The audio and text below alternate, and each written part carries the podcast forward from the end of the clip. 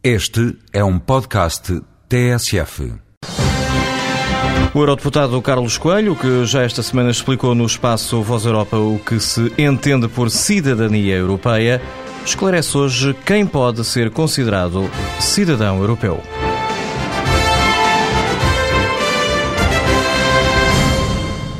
São cidadãos da União Europeia todos os cidadãos dos Estados-membros que a integram.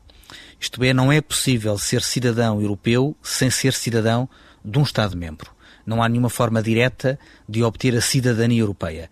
É por isso que, tecnicamente, nós dizemos que é uma cidadania complementar, não é uma cidadania que substitui. Portanto, o facto de, de eu ser cidadão europeu não me retira em nada ao facto de, ser, de eu ser cidadão português.